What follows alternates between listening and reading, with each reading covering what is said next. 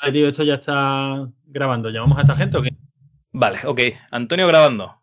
Venga, pues vamos a ver a, a Sky y a mi hermanito, a ver si lo veo por aquí. Te voy a poner un. Hostia, no, que he desconectado la, la Nintendo. A ver. Te voy a poner música de fondo. Ah, vale, lo que quieras.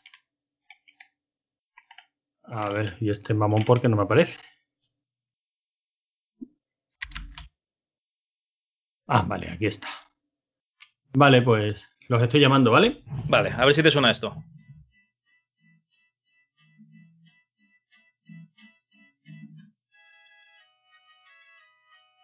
¿Lo oyes o no? Sí. sí, y sé que lo conozco, pero ¿esto de qué era? Y si no nos enfadamos, tío. Ah, ves, tú ves. sí, el tonito de si no nos enfadamos. Bueno, ya estoy llamando a esta gente a ver qué. Si se apuntan y qué les parece esta, esta mierda. ¿Tú qué tal? ¿Qué tal la semana? Bien, bien, la verdad es que bien. No, no me voy a quejar de amo de casa y estudiando, pues bien. No, no te puedes quejar, ¿no? No me puedo quejar de momento. A ver. Le digo a esta gente por Telegram que los estamos llamando, ¿vale? Vale, ok. ¿Y de qué, de qué mierda querías hablar? Yo, de lo que surja, tío. Si la idea es.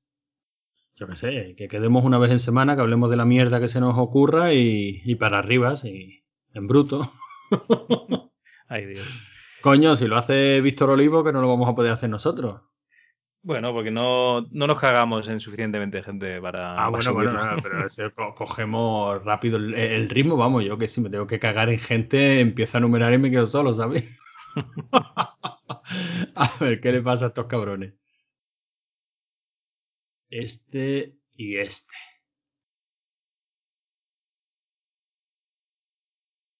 Claro, mm, a la gente esto le sonará raro, acostumbrados a, a la calidad extraordinaria de, de nuestra edición, Cal.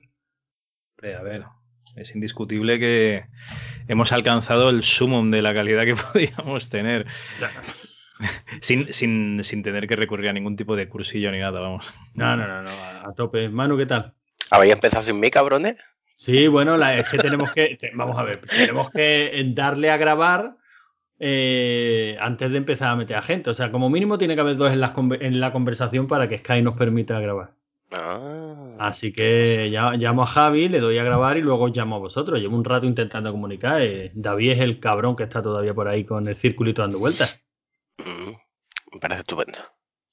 Se estaba Bueno, no. tomando un gelocatil o no sé qué era aquello. Sí, la droga. Este se quedó, se quedó con ganas del programa de las drogas y, Y, y ahí más. está a tope. Bueno, explícate tú un poquito esto que, qué mierda va a ser, Javi. ¿Lo tengo que explicar yo, en serio? Sí, sí, hombre, tú eres el que sabe de estas cosas.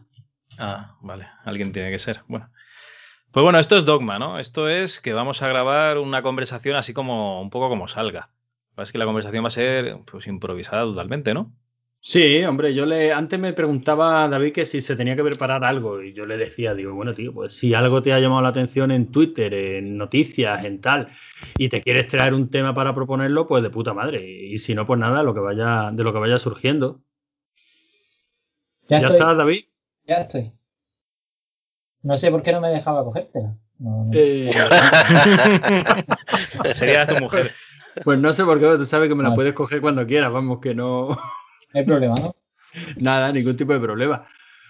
Vale. Pues nada, eso es lo que estaba aplicando Javi, que empezamos a charlar lo que surja, que la conversación nos lleva 20 minutitos, bien, que nos lleva una hora, bien también, que nos lleva dos horas, mal, porque me dirá mi mujer, mira, que aquí hay que dormir, pero, pero nada, eh, charlar un poquito de lo que nos haya llamado la atención esto, estos días por redes, por noticias y, y despotricar como los cuatro pollas viejas que somos, ya está. Perfecto. Bueno, a ti lo que te da un poco los huevos era algunos tweets, ¿no? Que habías leído durante la semana, lo verán.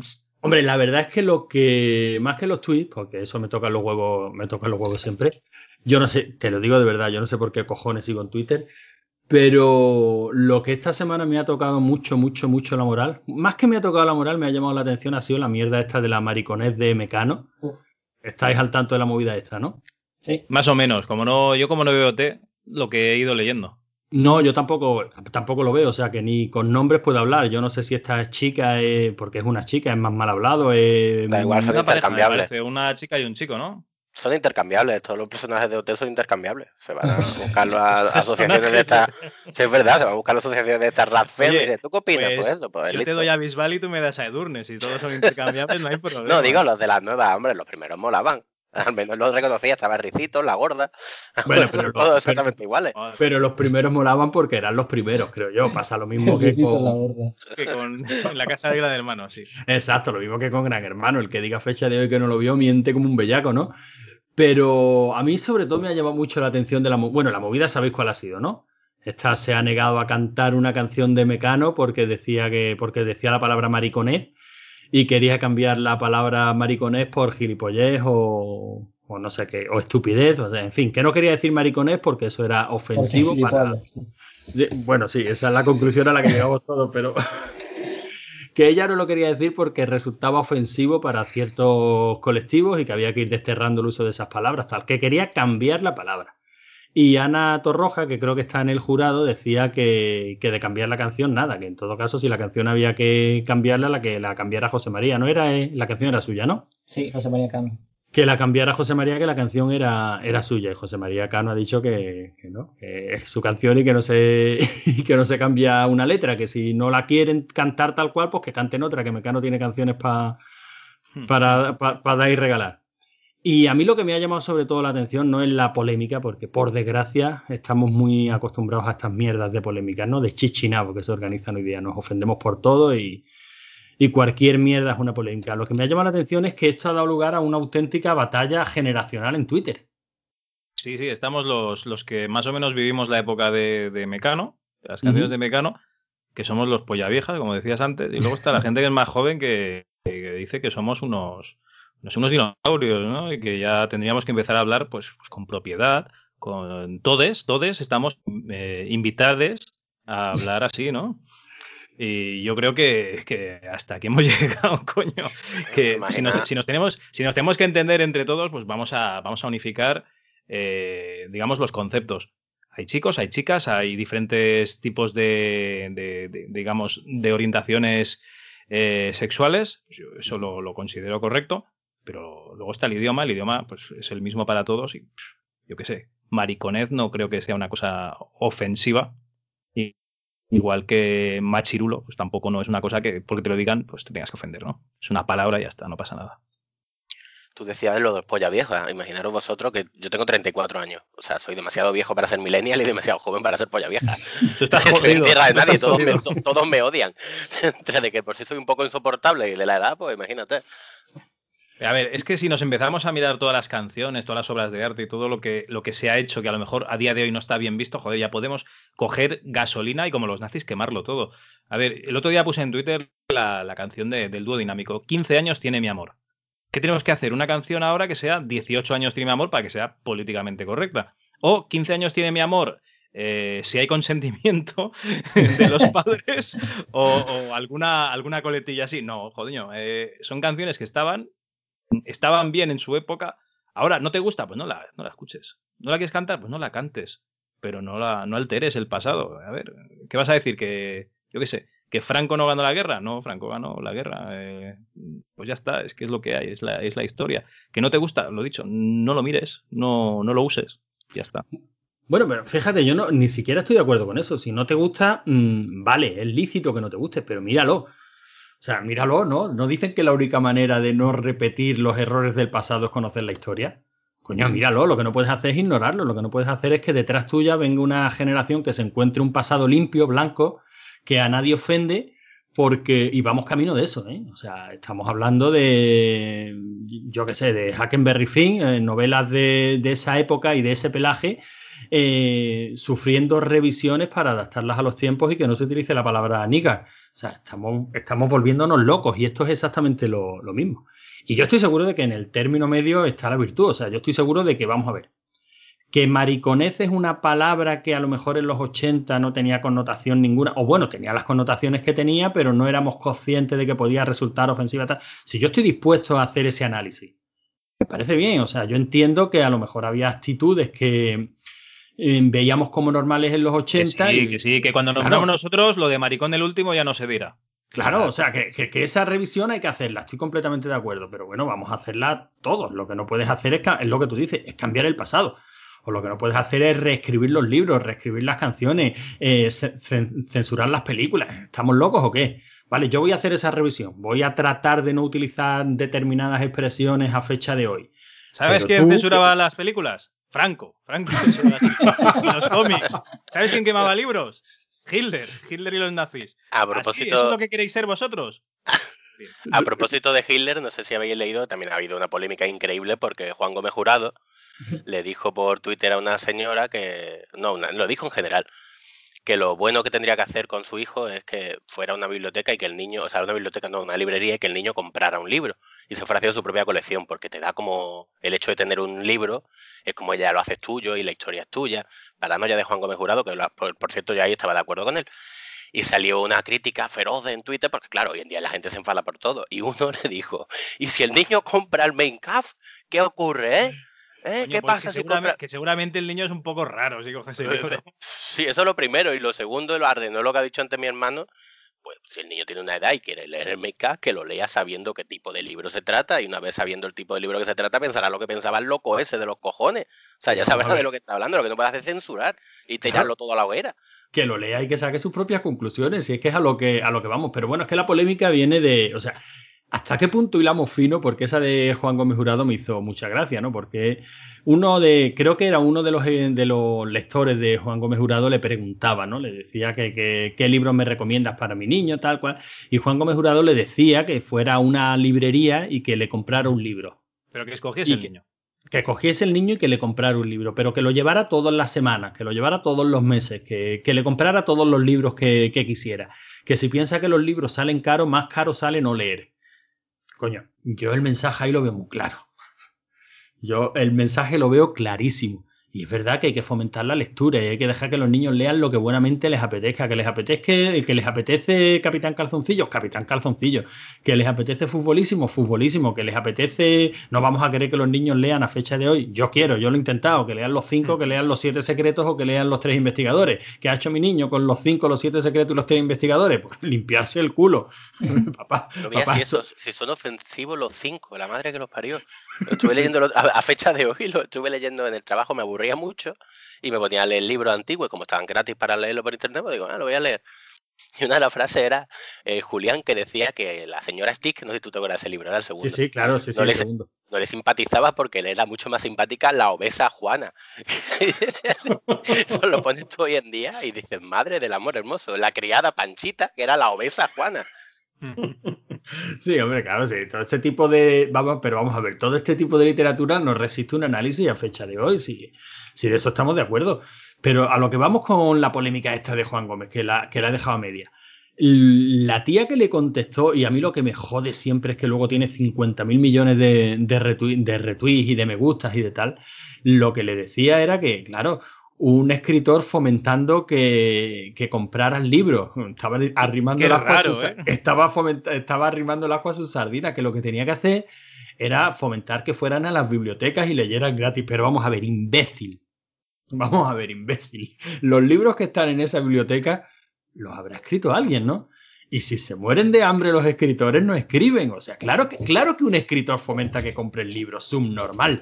Pero de, por el camino pero por el camino también está fomentando la lectura y, eso de malo tiene poco, ¿no? No, no, el ruido del niño no se escucha. Se escucha el ruido del padre llamándole la atención. El ruido del niño no se está escuchando. ¿Estás bien, David, o qué? No.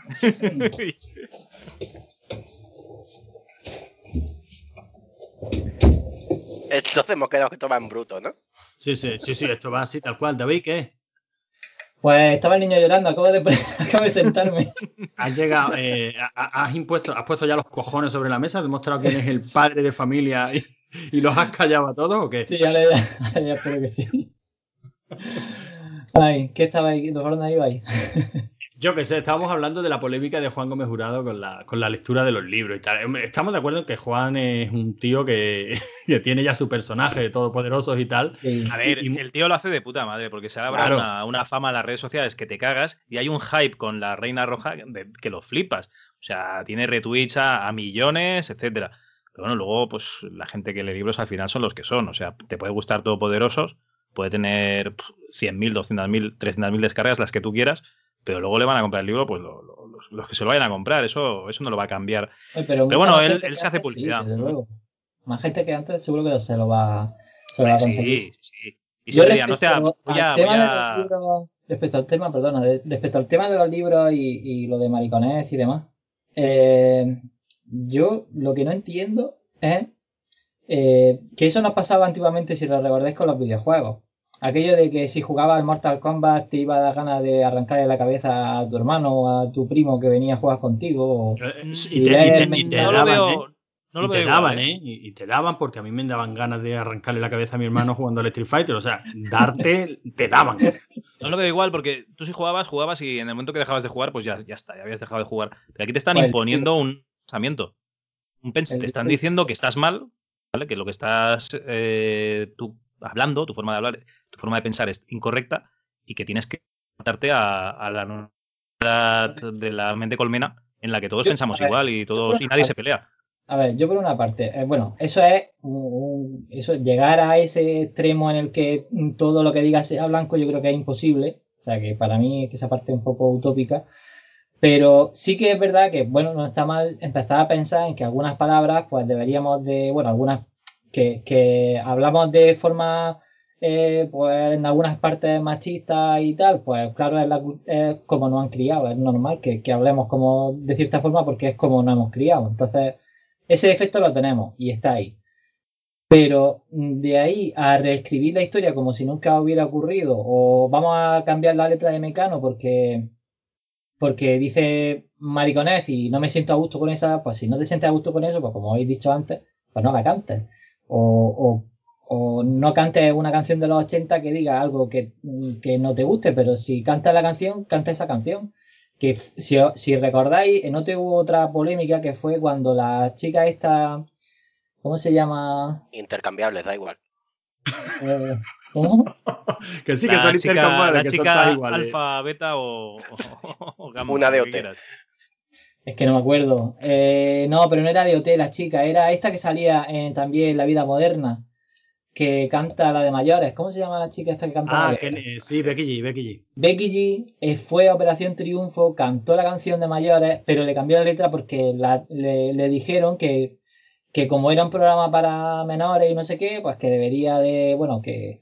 No sé si es que le dijeron que la cambiara o le animaron a que la cambiara y la cambió. O sea, bueno, total, ya sabéis, ¿no? El pasivo agresivo este.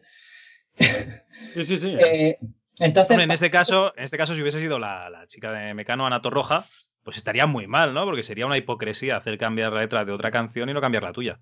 Claro, efectivamente. O sea que mm, ah, hubo un caso mm, similar, por así decir, en el que cambiaron la letra, pero claro, era la propia artista la que mm, le dijeron. ¿Qué, trozo, ¿Qué trozo censuraron o cambiaron, por favor? El de, el de la Felatio, imagino. Claro, el de la parte de eh, Me comes o algo así. a mí me, gustan, mayores esas grandes que no me quepan en la boca sí, sí, no, sí, sí, claro, poneros todo como que no sabéis la letra porque no la había escuchado nunca. No, perdona, a mí me gustan mayores que no me quepa en la boca los besos que quieran darme. Por favor, si la letra es maravillosa, si es que la canción es preciosa. Qué pena que esto vaya sin edición. Si no la pinchaba ahora mismo y os ponía todos a bailar, hijos de puta. Pues yo, con gusto. ¿eh?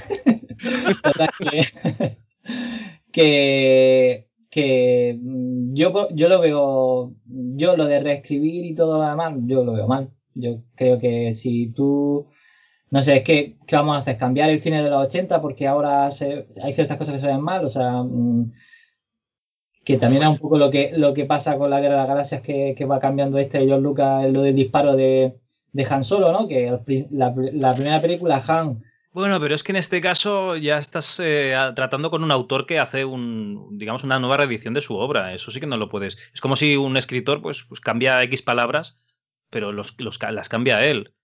Entonces tú no puedes ahí meterte porque es el propio autor el que lo está, Pero lo está ahí cambiando. hay un poco de arrepentimiento. Es decir, ahí esto no queda tan bien o seguramente algún tipo de crítica y a lo mejor para intentar ser políticamente correcto ha variado algo que él en principio vio bien. O porque él, o porque él ha cambiado. O sea, autores que ahí estoy yo con. Ahí estoy con Cali. Mira que yo a George Lucas por haber intentado cambiar la guerra de las galaxias lo odio a muerte, ¿no? Pero yo ahí estoy con Cal. O sea, un autor, un, un, un artista que ¿Un empieza autor? su obra. Sí, pero es la verdad. O sea, digamos que no la acaban nunca. Y eso estamos hartos de escuchárselo, ¿no? A pintores, Sí. escritores, poetas que, que terminar no terminan nunca. Que si por ello fuera, incluso en, lo, en tu campo, ¿no, David? Incluso en el tema de los videojuegos cuando se lanza un juego o se lanza un producto o se lanza un software es porque has alcanzado el punto de lanzamiento y oye, y como esté hay que lanzarlo, porque si no, no se acabaría nunca. Siempre quieres añadir una cosita, siempre quieres pulir, siempre quieres dar un- una pincelada más, quieres cambiar alguna palabra. Eso está, los que leemos biografías y tal de, de escritores y tal, estamos hartos de escucharlo. De todas maneras, Siempre yo quería. Siempre Dime, hay dime. algo, pero siempre hay algo, pero al final tienes que enterrar lo que haces porque si no, no avanza. Es decir, si tú te Bueno, pero a ver, si, si si estás enterrado, congelado a ver, David, en el si proyecto, estás como Lucas, en un, enterrado en una mortera de millones de dólares, y tienes el tiempo de, de- de sobras para, para ir, mm, digamos, revisitando tu obra y decir, pues ahora cambiaría esto tal y cual, pues el tío tiene tiempo. Otra cosa es que tengas que vivir de esto y entonces no, no tengas tiempo de... A ver, es como el, el, el Vicky Reloaded. El Jaime este de, de Kaleido Games le da vueltas Sí. y le da vueltas y ahora lo ha programado en C porque así es más fácil pasarlo a otras máquinas, hacer conversiones, etcétera, etcétera. Y es el mismo juego, claro. El tiempo que está invirtiendo aquí no lo invierte en hacer otras cosas. Pero a cambio, pues luego te da facilidades para, para portabilidad, etcétera. Pero él va introduciendo cambios. En los videojuegos también se van introduciendo cambios no pasa nada. Realmente es tu juego, joder. ¿Quién coño te va a decir, no, no, no lo puedes cambiar porque yo jugué así y me estás jodiendo la infancia? Nadie, tío. Es que no. Pues yo, Es yo tuyo. estoy, conven- yo estoy convencido de que Lucas lo cambió no, no porque vio que estaba mal, sino porque con los nuevos tiempos que el protagonista disparara sangre fría a otro no le gustaba. No, sí, puede, seguro puede, Que puede está ser, pero influenciado por los nuevos tiempos. Ver, le, si dan más, pones le así- dan más tiempo, le dan más tiempo hilando no tradicional al ser negro. Te pones así, si Lucas hubiese dirigido las películas de Schwarzenegger de los 80 y medio de los Sí, sí, 90, sí. tendría que cambiarlas todas. Pues. Bueno, pero que eso, es que eso es lo que vamos. Y bueno, imagínate la cena de Darth Vader hoy en día. Sería yo soy tu progenitore y juntos empoderaremos la galaxia. O sea, sería ridículo completamente.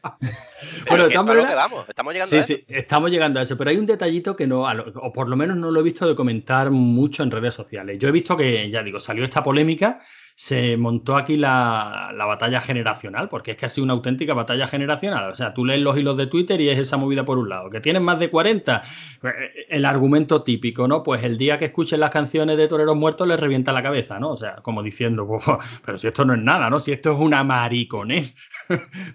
comparado con lo que se ha escrito en los 80 de, canciones, ¿no? Y por otra parte diciendo, estos polla vieja que no quieren avanzar, tenéis que avanzar, no sé. Esa, esa ha sido la discusión generacional. Pero no he visto a nadie decir de qué mierda de artista o de futuro artista estamos hablando que no eres capaz de cantar una canción porque no, porque no casa con tus ideales, pero que tú qué mierda de artista eres. O sea, no, no, es la verdad. O sea, imagínate a un actor que tiene que interpretar a Hitler. No, no, no, a mí me cambiáis los diálogos y que este hombre haga otras cosas porque yo no puedo. Esto va en contra. O sea, está, también, también está ocurriendo, ¿eh? Que está ocurriendo eso. Pero bueno, ¿qué, qué mierda de artistas estamos hablando? Pero- Tú tienes que defender un papel, tienes que defender una canción, tienes que, defender- que defender un texto. O sea, tú estás interpretando, es ficción y las canciones también se interpretan. Pero míralo a nivel de estudio, por ejemplo, que a James Gunn lo echaron por los tweets estos antiguos. Mira ahora la moda de tú no puedes interpretar a un transexual porque no eres transexual, pero que No, no, no, no, no. Pero, pero es O sea- distinto. Está pasando, pero por presiones externas. Yo me refiero a que un artista diga, no, yo esto no lo hago. No recuerdo quién pidió permiso para interpretar a un actor homosexual, porque él no se sentía cómodo porque no era homosexual. Y eso fue hace poco, ¿eh? No te sé decir quién, pero pidió permiso en Twitter. Hizo como una de esta abierta de decidme qué debo hacer. No, me, no soy homosexual. No sé si. Oye, pero Estamos es llegando a como ese si Adam punto. Sandler tuviese que pedir pe- permiso para, para hacer de ligón en sus películas. O de tío guapo. ¿Me entiendes? Es que no, no tiene sentido, joder. No te lo crees ni Dios, claro. es que es eso. En fin. Vamos, yo lo veo claro. O sea, tú como artista eres una mierda. Lo siento decirlo así, pero como artista eres una mierda. Perdona, este es el texto que te han dado. Defiéndelo, coño. O sea, cántalo lo mejor que sepas y ya está. Pero también que no se nos pase un detalle. O sea, este OT está yendo fatal de audiencia, ¿no? Según dicen. Sí, pero es que es lamentable. Yo, el del año pues pasado, debo decir, el año pasado sí que seguí algunos, porque me gustaba mucho la chica y el chico este. Mm, eh, sal, de la cueva, sal de la cueva o por lo... No, no, que eh, sí, ya está, ya me acuerdo. Eh, ya es que lo he buscado. Amaya, Amaya y Alfred. Ah, el gangoso y la carapemento, sí. sí. Coño, pues el muchacho, el muchacho tocaba súper bien, o sea que era un buen músico, o sea, y eso no se ve normalmente, y eso no se ve normalmente en estas, en estos programas de mierda. Normalmente lo que suelen ver son eh, gente que sabe hacer gorgoritos por la mañana, pero no saben, no saben lo que es la música. Sí, buen músico sería, pero cantar, cantaba el poético mío como los chistes de Arevalo. Me da un, amo. pues a mí, no sé, a mí me gustaba el estilo que tenía. No puedo. Con mi melocotonero. Vamos, que tampoco lo he seguido ni nada, pero que vamos, que lo que lo poco que escuché y tal, a mí me gustaba como componía, tampoco la, la voz la verdad es que tampoco la recuerdo mucho. Pero componía, componía guay. Que, que Mm, el año pasado eh, sí que había, por lo menos por, esas dos partes, yo a mí no veo ni, o sea, yo por ejemplo habéis dicho, el que no haya visto Operación Triunfo la primera, el primero, o, Gran Hermano el primero, yo no vi ninguno de los dos porque no me interesaba, pues ya te digo, yo, los gorgoritos estos no me gustan porque no, no me va mucho, yo un karaoke de estos no me va. Pero esta gente sí que eran, eh, me parecía que eran, ah, no sé, que tenían algo, ¿no? Que tenían ahí, de hecho yo creo que, que subía el nivel de, todo porque claro, esa gente sí que sabía cantar, interpretar y todo lo demás. Y, además, bueno, ya no, ya no lo recuerdo muy bien, pero recuerdo que hubo una especie de pequeño conflicto con alguna canción en la que una tenía que hacer, que era, me parece que una canción, pues no sé si una ranchera o algo así de estas mexicanas y tal. Y ella tenía que, y era, eh, se llama, mm, era algo de lágrimas negras o algo así. Bueno, no lo sé, no sé si lo harán tú que eres tan coplero, ¿te suena de algo? Hombre, lágrimas negras sí. Si no lo podemos buscar en Spotify. Esto nos permite buscar lágrimas negras. Esto es una maravilla.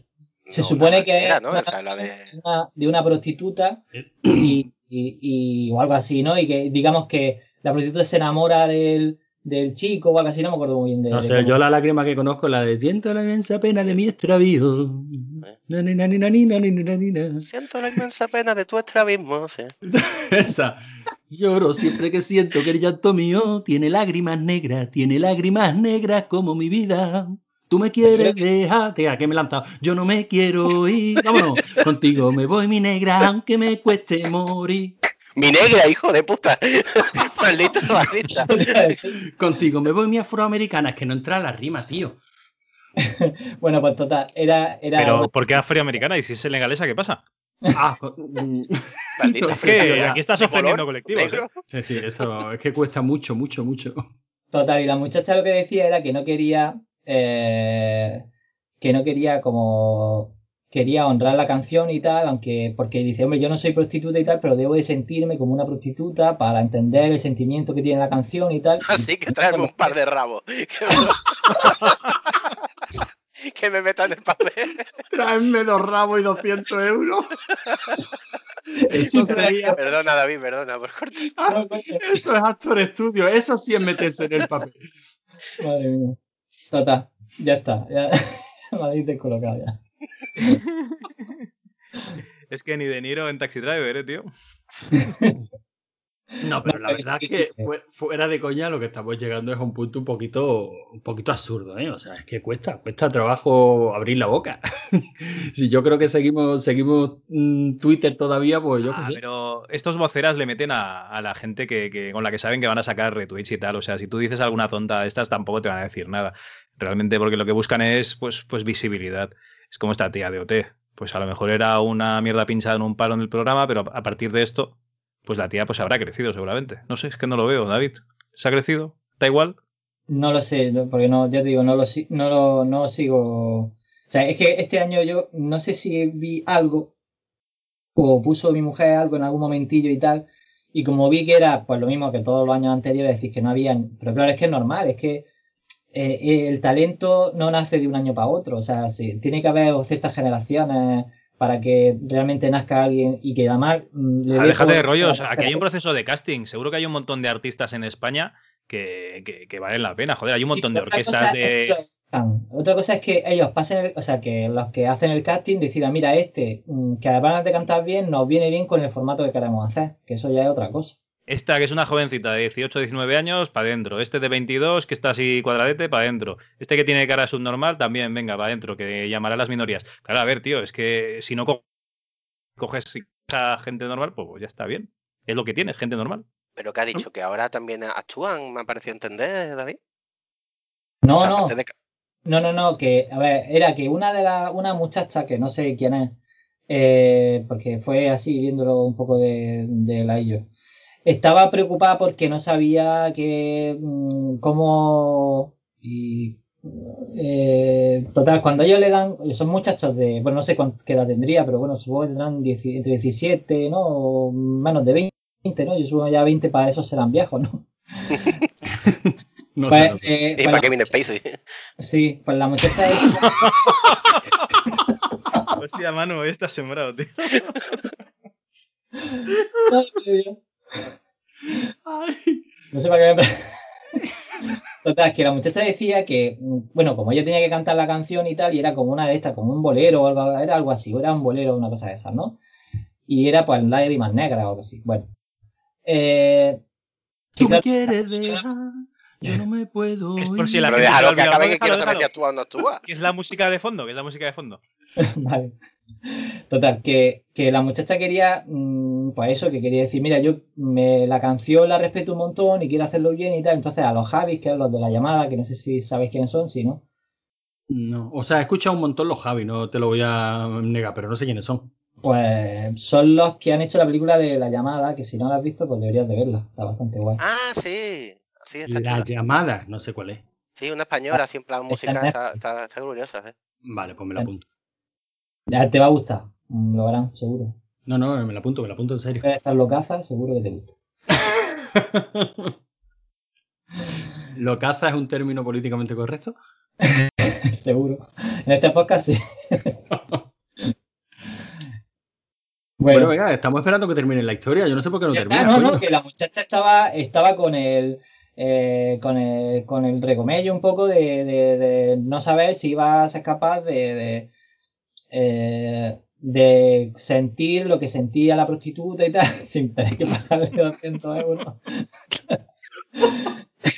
Pero eso es lo que yo iba antes, los primeros programas no, a mí me refiero, no hacían como ninguna coreografía así interpretativa, ¿no? Eso, es lo, que te quiero decir, que los muchachos estos, yo es que, claro, yo es que no vi demasiado. La verdad es que, por una parte. Yo, primero entero. no sé si es posible verlo de nuevo, porque a mí, la verdad es que me llama, me llamó la atención. Lo que pasa que en ese tiempo estaba con un curro hasta abajo y no tenía oportunidad de poder verlo, pero si puedo. La verdad es que no me importaría intentar ver el OT del año pasado, porque yo creo que eh, los muchachos que vi es que los muchachos se esforzaban un montón, porque claro estaban estos dos que eran unas máquinas que de verdad, yo supongo que también los, ellos llevarían como una progresión que a lo mejor los otros no tenían, o no lo sé, pero que tenían un talento que era evidente y, y los otros no lo tenían. Entonces, eso les generó que tenían que hacer un esfuerzo por encima de todos los demás OT de mierda, que, allí, pues con que hicieras cuatro gorgoritos, pues ya sobresalía un poco de los demás. Y claro, hay una canción eh, que tocan al piano ellos dos, el de el, gangoso y, la chiquilla, y la malla esta. Y, la, la, queja cemento, sí. ¿A qué? Que tiene la quijada como cemento, sí, que tiene. Parece Quagmire. hay una que tiene por cara favor, Por favor, Manu, no lo interrumpas, que no va a acabar hoy. vale, vale. Ya está, que, que, yo creo que eso llegaba, que, que, eh, que los esforzaba a los demás, llegaba a unos lugares donde yo creo que, vamos, no lo sé porque tampoco he visto el año entero, pero, pero yo creo que los esforzaba a, intentar un poco más. Es que como tengo muchos amigos músicos y tal, y a mí me gusta mucho también la música, pues mm, sabes cuando alguien tiene tiene groma, ahí, que ahí hay algo. Y cuando pues ahí lo único que hay es alguien que le dice un. Es como alguien que, lee un texto sin sentirlo y otro que lee el texto sintiéndolo, ¿no? Es bastante diferente. Ah, pero fíjate, yo creo que ni nosotros ni siquiera estamos criticando, yo por lo menos no, el formato de programa. Yo que sé, estos mm, formatos de talento, de buscar talentos han existido siempre. Ahora quizás lo que hay es mucha saturación, pero bueno, es que hay mucha saturación de todo, ¿no? O sea, ahora hay una demanda de contenido brutal porque nos hemos convertido todos en unos devoradores de contenidos brutales. O sea, yo desde que me enteré que la gente ve las series de televisión a 1,50 ¿no? de velocidad para que le dé tiempo a, ver más series, eh, desde que todos los, los, reproductores de podcast, absolutamente todos tienen ya la opción de, de multiplicar la velocidad, ¿no? Por uno y medio, por dos, para que te dé tiempo a, escuchar más podcast todavía. Por Dios.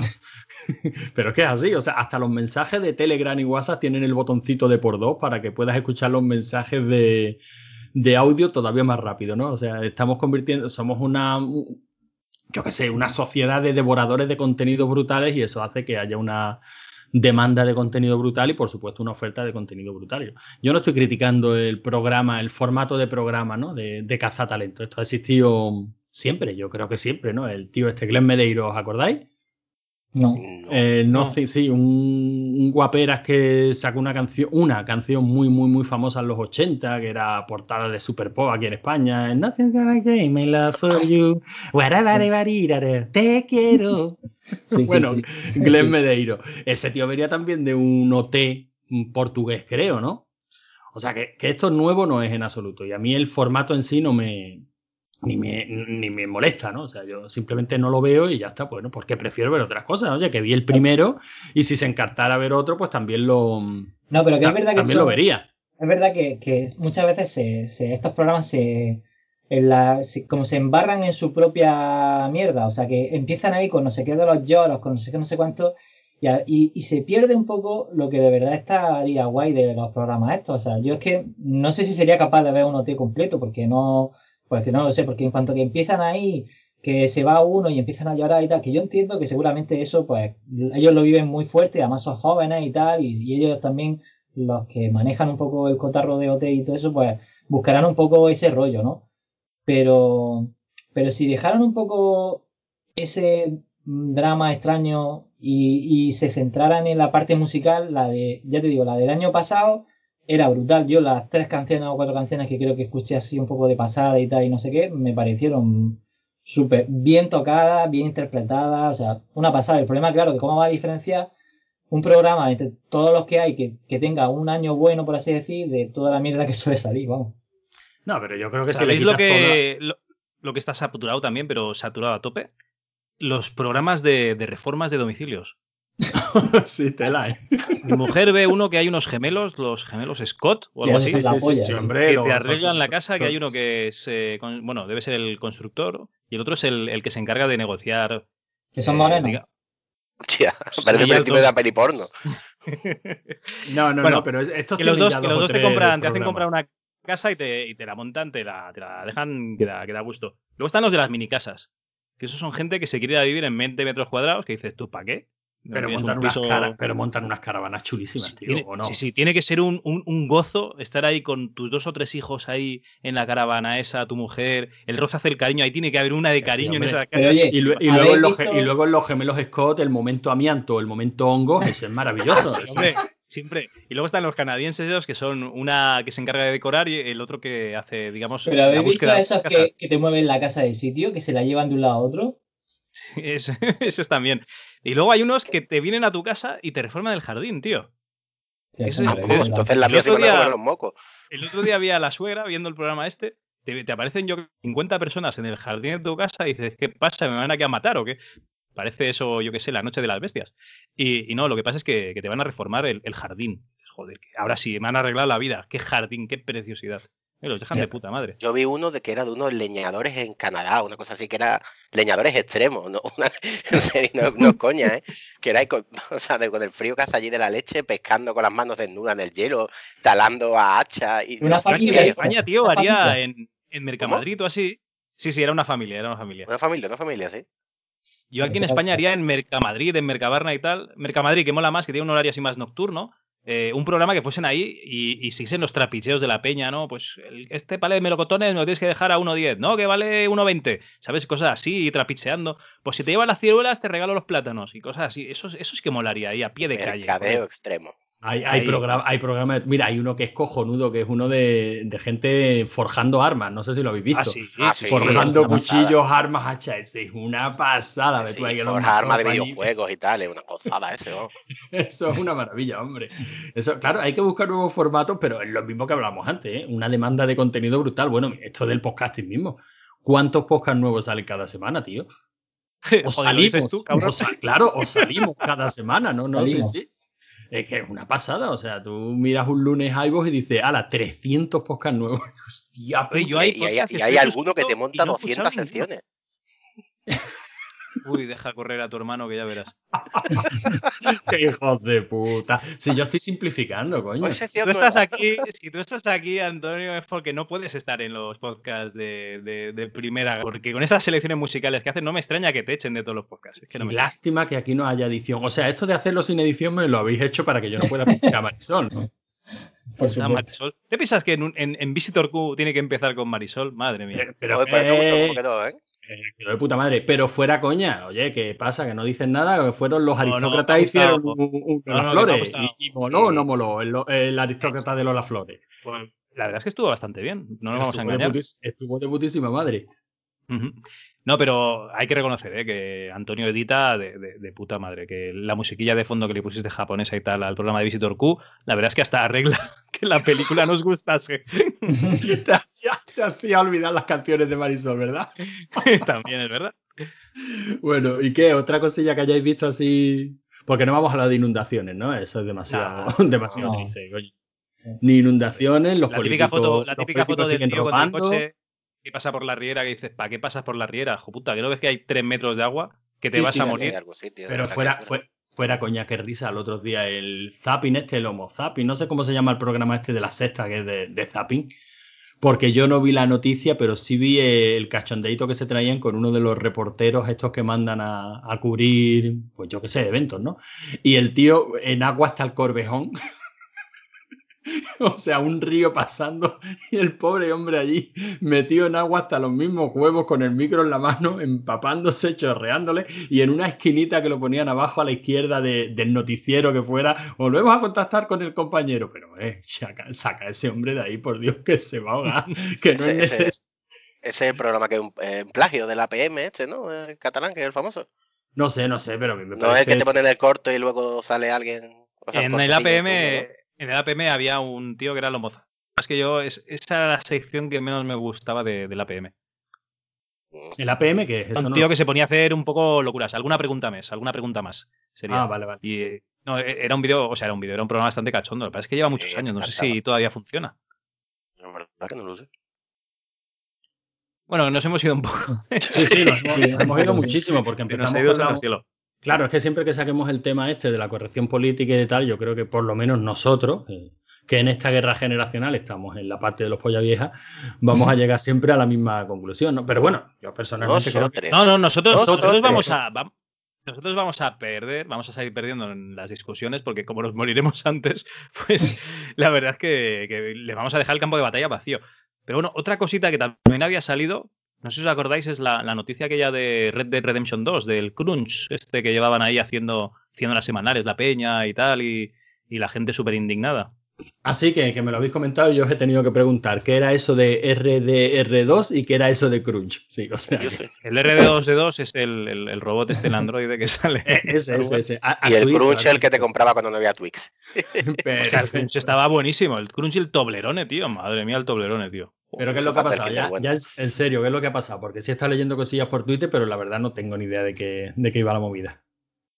Yo Hombre, David lo sabe mejor. Que, empiece, que empiece Maese primero. No, que yo lo que iba a decir era, por lo que yo había leído, lo que pensaba era que el crunch es un modo bonito de llamarla a la explotación de un trabajador en el ámbito informático. Pero cuando lo comenté contigo, me dijiste que había muchísimos matices sobre eso. Así que prefiero que lo expliques tú, que estás más, más puesto del tema. Bueno, a ver, lo primero, lo de qué es un crunch, ¿no? Deberíamos de explicar. Sí, hombre, claro. Parece. Bueno, un club básicamente se supone que es como un, como, bueno, cuando si hiciéramos una carrera, el sprint final, ¿vale? Cuando vamos a llegar estamos corriendo los 500 metros y tal, pues en los últimos 10 metros hacemos un sprint final para llegar el primero, ¿no? Eso sería, eso sería lo mismo, pero en trabajo, por así decir. Eh, aquí sería en programación. El problema de, los crunch no es que tengas que hacer un sprint final, sino que, sino que tu vida sea un sprint. Es decir, que siempre mm, vaya mal el juego. Y, o sea, digamos, vaya mal de tiempo. Y eso es lo que se dice que pasaba dentro de, de, Rockstar. que vivían en un crunch, en un crunch continuo. Y eso, sí es malo. Dieron, digamos, eh, o, dijeron a, la gente que trabajaba allí en el estudio que podían hablar de, con libertad de su, de laboral y tal. Eh, los que, a ver, lo que ha pasado es que los que han salido de, Rockstar han, han, echado mierda. han echado pestes del estudio. Qué raro, pues no me suena esto de nada. Y los que están todavía dentro, digamos, que han sido animados por, por Rockstar para que para que cuenten lo, lo, lo, bueno y maravilloso que es trabajar en, en Rockstar, ¿no? Aunque eh, se pasó ya con el anterior Red Dead Redemption, eh, que eh, las mujeres hicieron una carta diciendo que querían, que querían ver a su marido. follar más. bueno, bueno, algo. Oye, lo, de, lo, lo, de, lo, de los niños, lo de tener niños, lo de lo, de venir a la cama a cumplir. ¿Dónde está eso, no? Eh, mm, yo sé, yo, a ver, vamos a ver. Eh, yo he tenido un pequeño estudio, aunque no hemos sido demasiado, hemos sido cinco y, tal, y, además yo llevaba el estudio y puedo hablar desde, la opinión del que de arriba ve lo que pasa abajo, ¿no? Por así decir. A ver, un crunch es casi normal que ocurra en algún momento del desarrollo o en algún momento de la entrega. Pero lo que no es normal es que el desarrollo completo sea un crunch. Es decir, que, que tú tengas que estar todo el día echando 12 horas para, para llegar a tiempo. Porque quiere decir que ahí ya hay un problema de previsión. Una mala planificación, ¿no? Sí. Y eso, y eso es verdad sí es el problema. Si eso lo ha pasado a Rockstar, entonces sí es un problema. Pero tener un crunch en sí, que es como lo que decía Maese, que. Bueno, pero eso decía, lo decía Carlos Abril en Retro Zaragoza, que no sé qué versión de PC Fútbol estaban ahí en el crunch, no, que, estaban, que tenían que entregar aquella al día siguiente y que llevaban 48 horas despiertos, pero sin pegar un ojo, y que estaban ahí todos mirando mientras testeaban un poco el juego y que vieron un fallo, pero que nadie dijo ni mu. Dijeron a tomar por culo que salga como Dios quiera, porque ya estaban petados. Pero bueno, lo del crunch es, es, lo habitual, ¿no? Tienes una fecha de entrega, tienes que mandar a duplicar discos, etcétera. Con comandos pasó también algo, bueno, eh, el ambiente en comandos, yo tuve un compañero de trabajo que, que trabajó eh, no en el comandos S, sino que trabajó en el comandos de Xbox.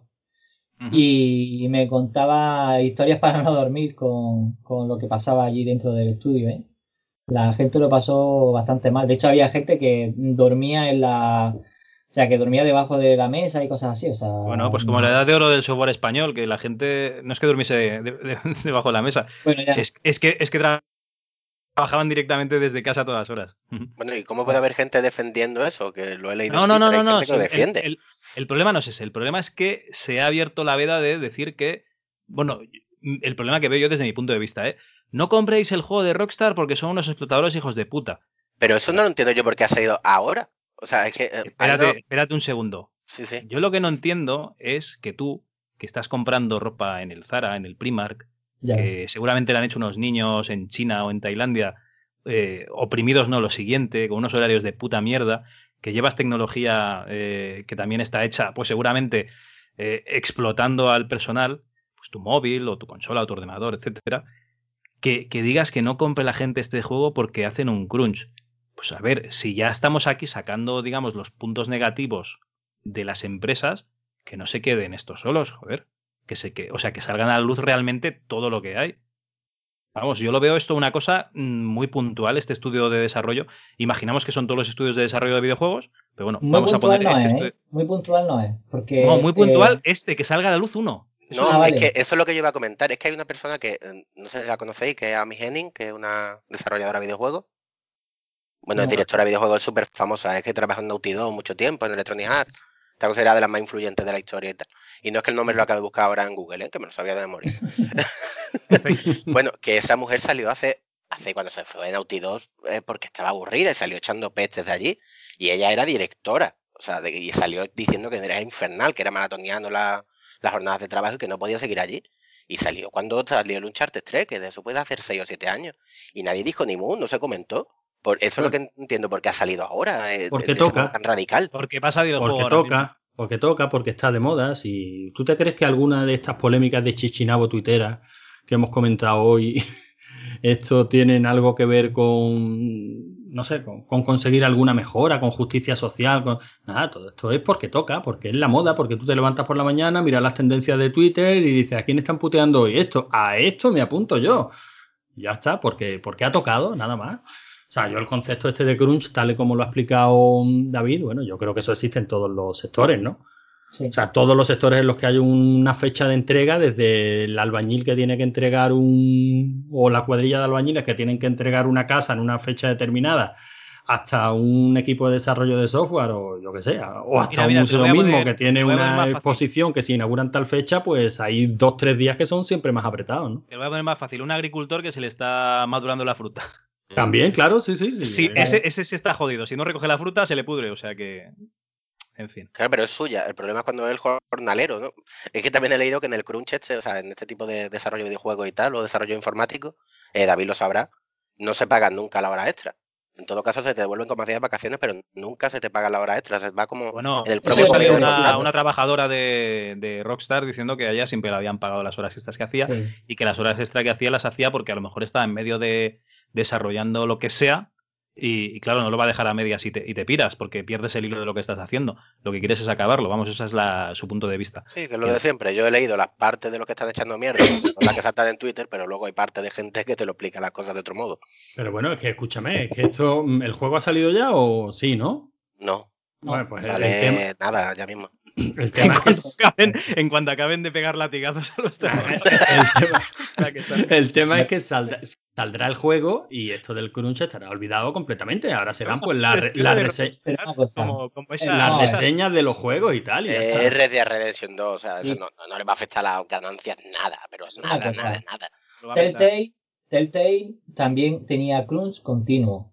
Y además, eso mm, está probado, porque además la gente que ha salido, pues ya supongo que ya tenían poco que perder, eh, decían que vivían en un club continuo porque cada vez que hacían un juego tenían tres en la cola esperando.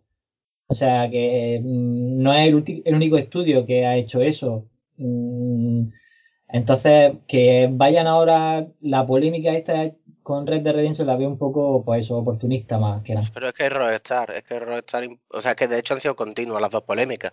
O sea, Telltale cerró y a la semana ha salido lo, de Rockstar.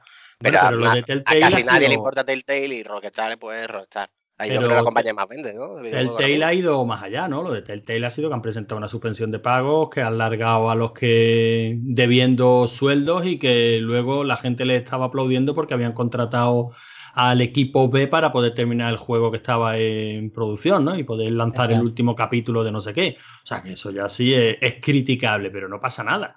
O sea, ya está olvidado porque ahora ha llegado el crunch de, de RDR2 este, como lo llaméis, este es de los vaqueros, ¿no?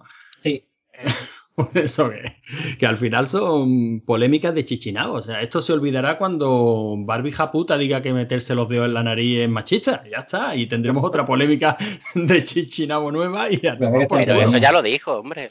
¿Ah, sí? ¿Es machista? Pero ah, no, no, no, no, perdona, no era de la nariz, precisamente. una... cosa que iba a preguntar. Eh, hay una cosa, hay, hay una mentalidad que normalmente, que por ejemplo, para lo que ha dicho Carl del campo si vale, por ejemplo, es que si tú metes a más gente a trabajar en el campo, eres capaz de recoger todas las hortalizas que tienes que se te van a podrir.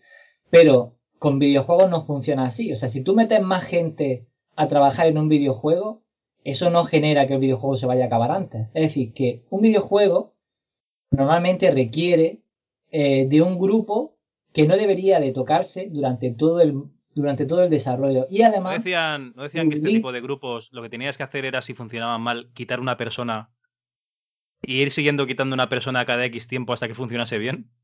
Te quedarías sin persona. O sea, no, no, mm, no, es coña, ¿eh? Lo, lo, que no me acuerdo es la referencia de Inés.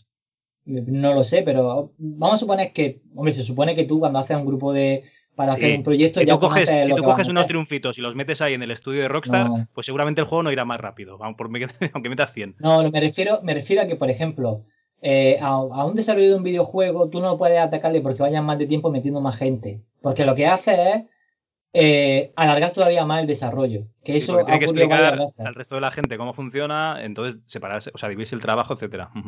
Efectivamente. Eh, te pueden ayudar en otras cosas que quizás no sean tanto del corazón del juego. Eh, pero si lo que fallas, si lo que, si los bugs que hay son cosas de programación, requiere que tú te hayas mamado ese código desde, el primer momento. Entonces, meter más gente no genera que el juego vaya a terminar antes. Entonces, eso es lo que normalmente produce que, que los videojuegos tengan crunch. ¿Por qué? Porque si por alguna razón, que normalmente eh, ocurre, y por eso tienes, normalmente tienes que. O sea, cuando tú haces un juego, cuando tú dices, ya he terminado el juego, dices, ya, esto es lo que yo quería tener. Bueno, pues después de ese momento en el que tú dices, ya el juego es lo que yo quería, todavía te vas por la mitad del camino, ¿vale? Básicamente. Eh, bueno, pues eso que puede ocurrir, imagínate que por lo que sea tenía un tiempo más corto porque por producción necesitaba sacarlo en un momento específico, lo que sea. Total, eso suele ocurrir. Vale. Pero si vas mal de tiempo no puedes meter más gente, porque si metes más gente alarga el desarrollo. Entonces, ¿qué es lo que pasa? Que no puedes meter más gente. Lo que tienes que hacer es que esa gente que tienes ahora mismo en el grupo tiene que echar más horas, porque no queda otra no hay otra forma de hacerlo. Es decir, puedes echar más horas en el mismo día o puedes alargar el desarrollo, lo cual estamos diciendo que no se podría hacer. Entonces, si no puede ser, tienes que echar más horas. Lo que sí lo que hay que hacer es pagar la hora extra a quien te la echa, pero el otro problema es que viva en el crunch, en el crunch continuo, que eso es lo que está mal. Pero no sé si me entendéis a dónde lo que os quiero explicar. Es que el desarrollo es como, como si tú en, en mitad de un libro que estás escribiendo cambiara al autor sería horrible, ¿verdad? Tú estás escribiendo un libro y el autor Stephen King está escribiendo El Resplandor. Y luego te pasan cosas como Mad Max 3, sí. Claro, efectivamente. O, El Hobbit, ¿no? También, que es más reciente. El Hobbit, que, cambió. Era Peter Jackson, ¿no? No, al principio hay tomas que no están hechas por Peter Jackson. No, empezó Guillermo del, empezó Guillermo del Toro y, y hubo Guillermo del Toro, pero no dirigió nada Guillermo del Toro. No, pero, todo el previo. parte del guion suyo, de hecho, aparece como guionista. Tú sabes lo que es la preproducción, tío, eso es un currazo que te cagas, tío. Sí, y además está todo hecho, es decir, el. la planificación, el, decorado y tal. Lo que podía hacer Peter Jackson eh, ya con lo que tenía, ya es seguir adelante. Es como la, la rueda que avanza, que es imparable. Y, por ejemplo, nosotros eh, cuando estuve trabajando en el estudio de, de Candle Graphics, pues eh, la verdad es que. Mm, tuvimos un momento en el que, claro, teníamos que llegar a tiempo porque queríamos llegar, me parece que era en verano, o bueno, un poco antes de verano, y hubo un momento así un poco de, que no llegábamos a tiempo y algún día me quedé hasta, hasta más tarde, hasta las 8 o así, pero claro, también hay otra cosa que cuando tú estás haciendo algo que te gusta, pues lo que crees y tal, eh, pues tampoco te importa. Eh, es decir, a lo mejor ni siquiera te lo piden. O sea, tú simplemente sabes que esto mm, tendría que estar funcionando para que los animadores puedan hacer X, ¿no? Y está pendiente un FX o algún efecto, alguna cosa y tal. Y, y sabes que, que, que bueno, que, que, tiene que estar y tal. Entonces, yo, por ejemplo, había veces que me quedaba y mm, me quedaba, pero claro, solo me tuve que quedar, me parece que un dos, tres, cuatro días, no sé, algo así, que fueron cuatro días puntuales, momentos puntuales, ¿no? Pero también te quiero decir, desde el punto de vista del trabajador, que cuando tú creas en un proyecto no te importa mm, dar un plus para que la rueda siga hacia adelante, ¿no? Pero otra cosa que, que estés en eso continuo, que ya evidentemente es otro tema, pero, pero cuando tú tienes un proyecto bonito que te gusta y tal, yo creo que hay ciertos proyectos que necesitan ese esfuerzo, porque si no, se quedan en más normalitos, no sé, no sé. A veces el Comandos, por ejemplo, también le pasó un poco igual que, que yo creo que no hubiera salido de otra forma si no hubiera sido con la presión que, claro, lo que, lo que pasó también fue que mucha gente ya tenía tanta presión que, que ya que había programadores que eh, conozco casos de gente que dejó ya, o sea, que se salió de la programación y se dedican a otras cosas porque el nivel de presión a las que empezaron a, morirse y claro, ya, cuando la gente empieza a morirse ya se apuntaron a Operación Triunfo. yo creo que eso ya marca, marca el límite está eso, eso, que, que, que yo creo que, que, hay veces que se requiere ese nivelito de esfuerzo para sacar algo que sea un poco más por encima de lo normal, ¿no? Pero que es verdad que si eso se convierte en un continuo, pues es un problema. Pero bueno, eso también lo tenía, por ejemplo, yo que sé, en Apple, ¿no? Que tenías a Steve Jobs que te, que te motivaba, ¿no? Y te hacía involucrarte en el proyecto. Pero realmente eh, esa sensación yo creo que se, se, elimina en el momento en que dejas de estar. Por ejemplo, la gente que estaba en Telltale a lo mejor estaba muy involucrada, lo echaron a la calle, pues, pues seguramente dirían, me han explotado estos hijos de la gran puta, ¿no? Bueno, pero es que aquí yo creo que al final vamos a lo mismo de siempre. Aquí tenemos a un montón de gente opinando o, en, entierros en los que no le han dado vela, ¿no? ah, no, eso por supuesto. bueno, al final es personal de cada uno. Comentando, comentando las cosas en una red social en la que se puede contestar. No, no, por descontado, pero que al final estamos hablando de. O sea, yo entiendo que un trabajador de Rockstar en este caso puede hacer algún comentario, la gente le, conteste, está, desde luego estás publicando en una red social, te tienes que aguantar con lo que te quieran decir. Que no lo quieres escuchar, que no lo quieres leer, bueno, pues bloqueo y a otra cosa. Pero a, lo que, a lo que vamos es cuando todo el mundo ah, mm, opina sobre el total de lo que está pasando allí, cuando al final es una decisión personal. Si tú estás a gusto en tu trabajo y si tú estás, eh, yo qué sé, yo creo que todos, bueno, a mí me ha pasado, hemos pasado por trabajo en lo que no te ha importado echar un par de horas más porque estás a gusto con lo que estás haciendo y porque que luego, evidentemente, está el... ¿Cómo lo llaman? Exacto. en el proyecto. Luego está el Social Justice League, ¿cómo lo llaman esto? Social Justice Warriors, que hay ahora por Twitter, que te pues no, pues tú eres un puto esquirol de mierda, porque si echas dos horas de más te las tienes que pagar y lo tienes que exigir. Eh, mira, gilipollas. Yo hago con mi tiempo y con mi vida lo que a mí me sale de los cojones. Bueno, pero ¿os acordáis la foto? ¿Tú te acuerdas de Francisco González, el chaval que hizo Lamplight City, que lo entrevistamos? Sí. Vale. Este chico os puse la captura el otro día. Le está preguntando un tío que si lo va a localizar el juego castellano. Y él contesta, pues oye, que de momento no tenía pensado localizarlo al castellano.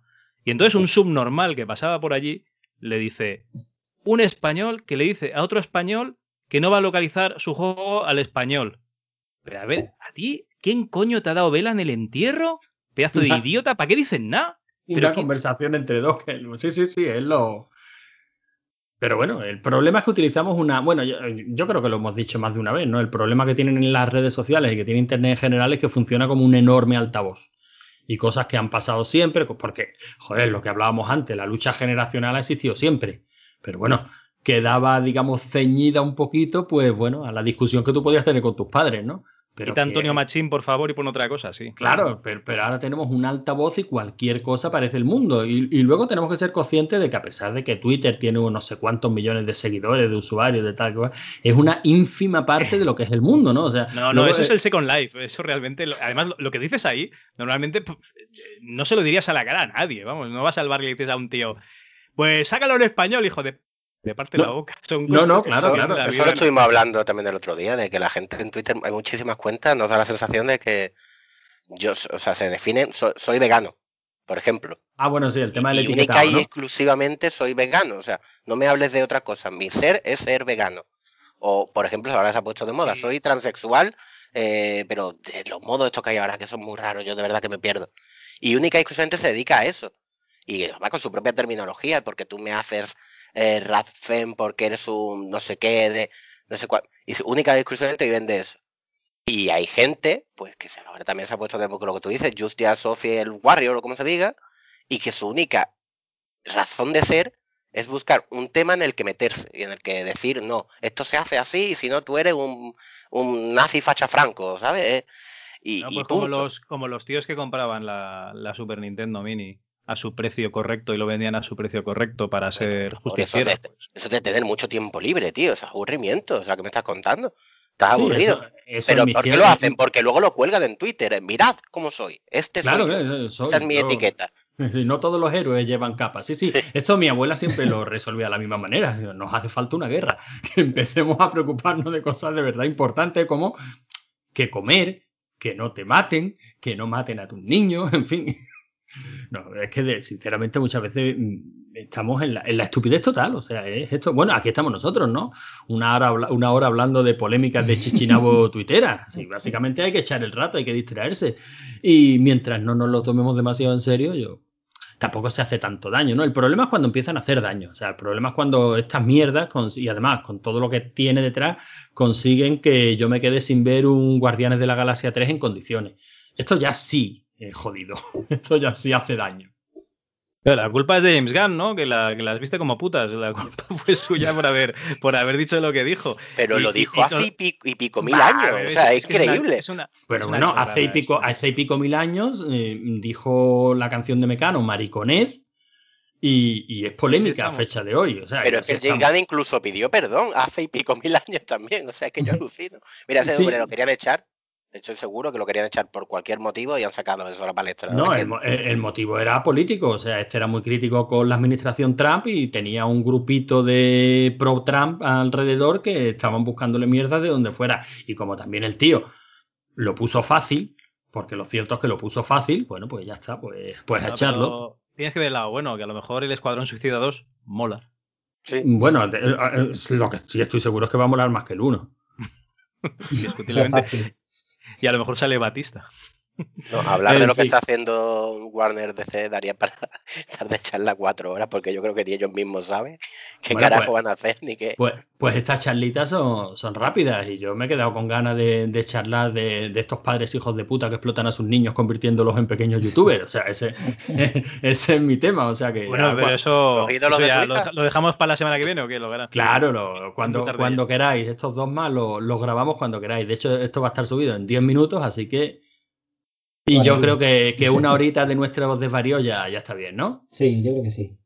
pues nada, si queréis decir alguna cosita, mira, yo os propongo una cosa para terminar. Leedme el último, el primer Twitter que os encontréis que os llame la atención en vuestro timeline. Sabía que ibas a decir eso porque lo tengo guardado para leerlo. sí, ¿verdad? Pues, pues se, me, se me ha ocurrido mientras estaba hablando con vosotros. Yo os voy a leer uno, ¿vale? Pero de esto no se puede debatir, sé que os va a joder.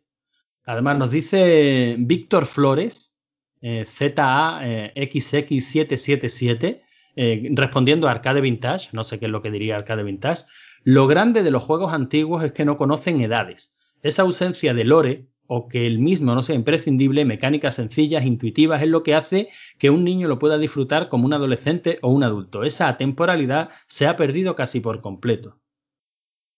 ¿No se puede debatir seguro? No, no, en este, en este no, porque si no nos enganchamos, porque yo no estoy de acuerdo para nada, pero bueno. Vale, pero spam, ¿eh? un artículo muy interesante en rigor y criterio, que se me colgará próximamente. Venga, venga, eh, ¿a quién le toca? Venga, Manu, tú mismo, que lo tenías guardado. Sí, sí, es que buenísimo. Ángel Sanchidrián, que lo adoro este hombre. Mamá, que me aburro, me voy a Twitter a corregir la moral de nuestra civilización. Vale, pero después hace los deberes, jopetas, mamá. Buenísimo, creo que es un resumen maravilloso. Javi, ¿tienes tú alguno o qué? A este mismo, Mr. Koala, hace 13 minutos. No me gusta cómo, la cómo juega la gente a Warframe, a toda leche. A mí que me gusta ver los niveles, los detalles, matar a los bichos con sigilo, como un señor mayor. Pues aquí cada uno dando su opinión de cómo se tiene que jugar. Por supuesto, David.